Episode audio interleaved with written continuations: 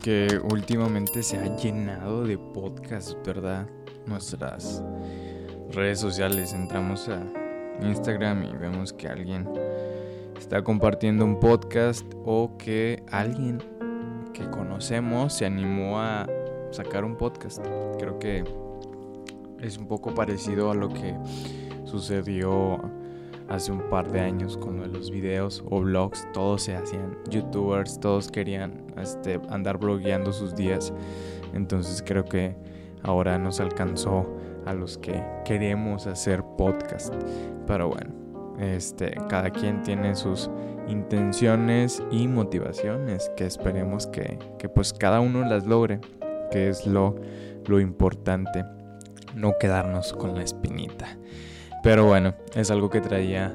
Ahorita que me puse a ponerlo de esto para grabar, dije, híjoles, ¿quién iba a decir que iba a estar grabando un podcast en estos tiempos? Pero bueno, vamos a empezar con un poquito más este, de actitud y con temas más relevantes sobre este podcast que yo sé que ustedes vienen a escuchar, por lo menos las personas que se acercan a este canal de YouTube o de Spotify a escuchar un poco de la palabra de Dios. Mi nombre es Ezequiel Martínez y como cada semana pues con un gusto y un placer de saludarles. Qué bueno que andan por acá, bienvenidos, bienvenidas si es la primera vez que pues nos escuchan o nos ven. La más cordial bienvenida para ustedes. Una semana más, gracias a Dios tenemos esta oportunidad de estar grabando un nuevo episodio. Vamos a seguir con la continuación de eh, lo que hemos estado leyendo en la primera carta de Pedro en el capítulo número uno. La semana pasada grabamos un episodio muy, muy padre, muy bueno, que por lo menos para mí es de mis favoritos hasta ahorita, que tiene por título, si no lo has escuchado te invito a que vayas y lo escuches, Preciosa Sangre. Es una meditación que anduve este, teniendo durante toda la semana y que pues estuvo a bien compartirla y eh, pues por lo menos para mí, vuelvo a insistir, fue de bastante ánimo para mi vida. Si tú no lo has escuchado, pues ve a escuchar ese episodio e incluso los anteriores, porque todo esto que estamos leyendo va ligado, todo, ¿verdad? Es una carta, entonces cada versículo tiene relación con, con los anteriores, entonces es muy bueno como que ponernos al corriente de lo que está pasando. Perdón si se escucha a veces como que muy saturado, así como ahorita, pero le voy a comprar unos filtros a este micrófono para que nada se escuche tan así, tan feo. Pero bueno, ya me estoy enredando mucho. Sin más que decir, qué bueno que están por acá. Bienvenido, bienvenida, ya lo dije. Este, espero que te quedes durante todo este episodio. Esperemos que no dure mucho. Y, y pues nada, vamos a comenzar con este nuevo episodio.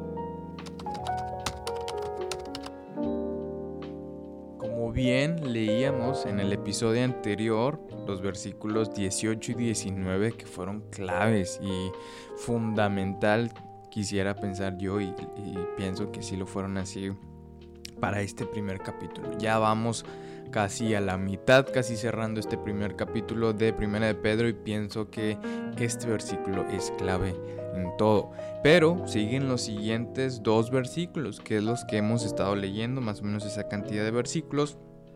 Y vamos a dar lectura desde, desde el 18 para poder entender un poquito este, a lo que va refiriéndose. Eh, Pedro al escribir estos versículos. Ok, empezamos desde el 19, que el 18 dice, sabiendo que fuisteis rescatados de vuestra vana manera de vivir, la cual recibisteis de vuestros padres, no con cosas corruptibles como oro o plata, sino con la sangre preciosa de Cristo, como de un cordero sin mancha y sin contaminación ya destinado desde antes de la fundación del mundo. Este versículo ya es el versículo 20, versículos los cuales vamos a estar viendo eh, este episodio, el 20 y el 21. Dice, ya destinado desde antes de la fundación del mundo. ¿Qué estaba destinado desde antes de la fundación del mundo? Ese plan de salvación, e, ese, esa maravillosa obra de la cual meditábamos en el episodio anterior, ya destinado desde antes de la fundación del mundo, pero manifestado en los postreros tiempos por amor de vosotros, y mediante el cual creéis en Dios, quien le resucitó de los muertos y le ha dado gloria para que vuestra fe y esperanza sean en Dios. Otros grandes dos versículos que tenemos enfrente. Este, el versículo 20, dice, ya destinado desde antes de la fundación del mundo, pero manifestado en los postreros tiempos por amor de vosotros. Si bien es cierto, esto que estamos leyendo, esto que estamos estudiando,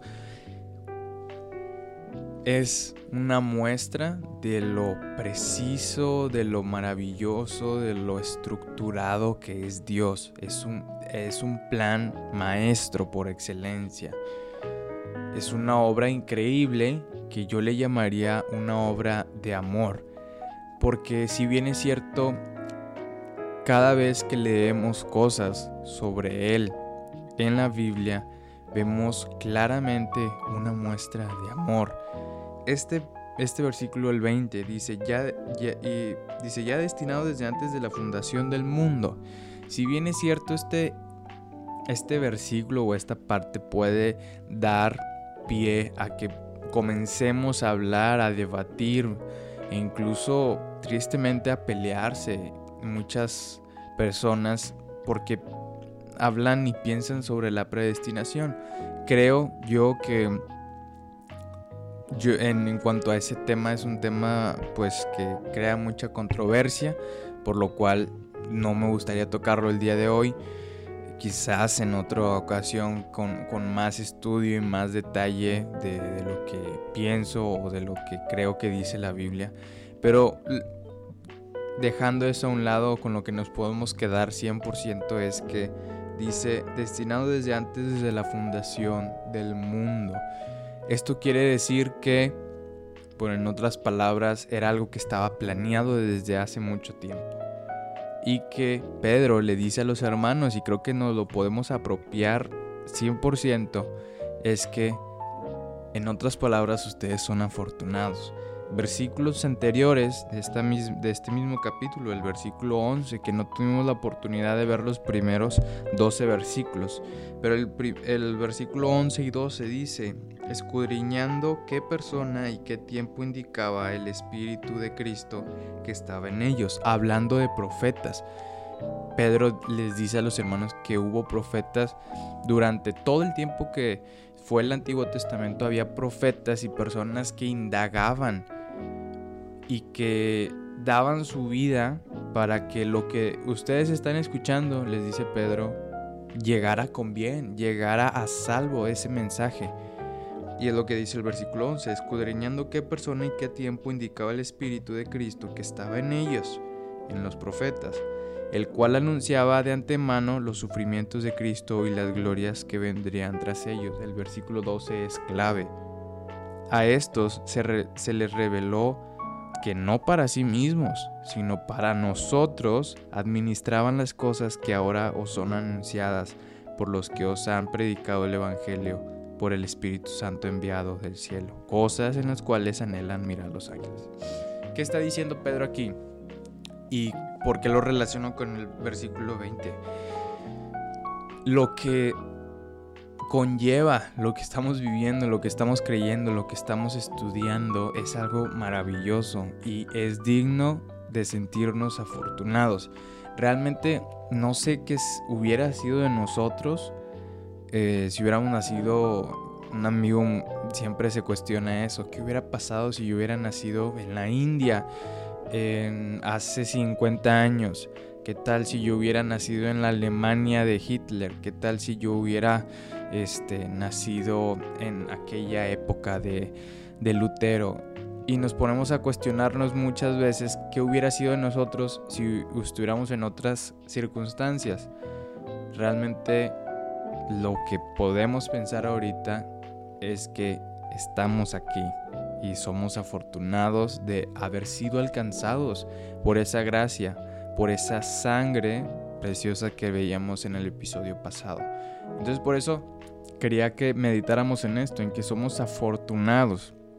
Somos afortunados de este cumplimiento, que desde antes de la fundación del mundo había un plan y una salvación destinada para nosotros.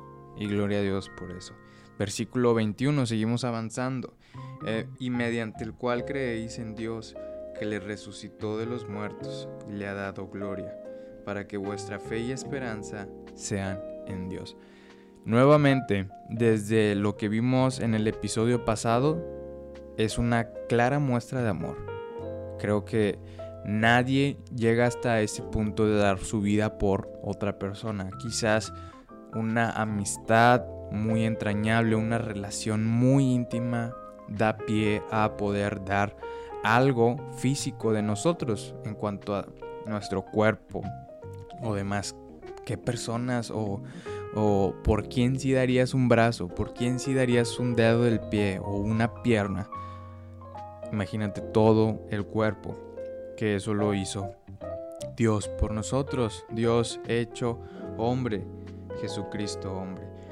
¿Y por qué digo todo esto? Porque nuevamente en este versículo podemos ver una muestra clara de amor. ¿En donde la vemos? Al final de este versículo dice, y le ha dado gloria hablando acerca de Jesucristo, le ha dado gloria para que vuestra fe y esperanza sean en Dios.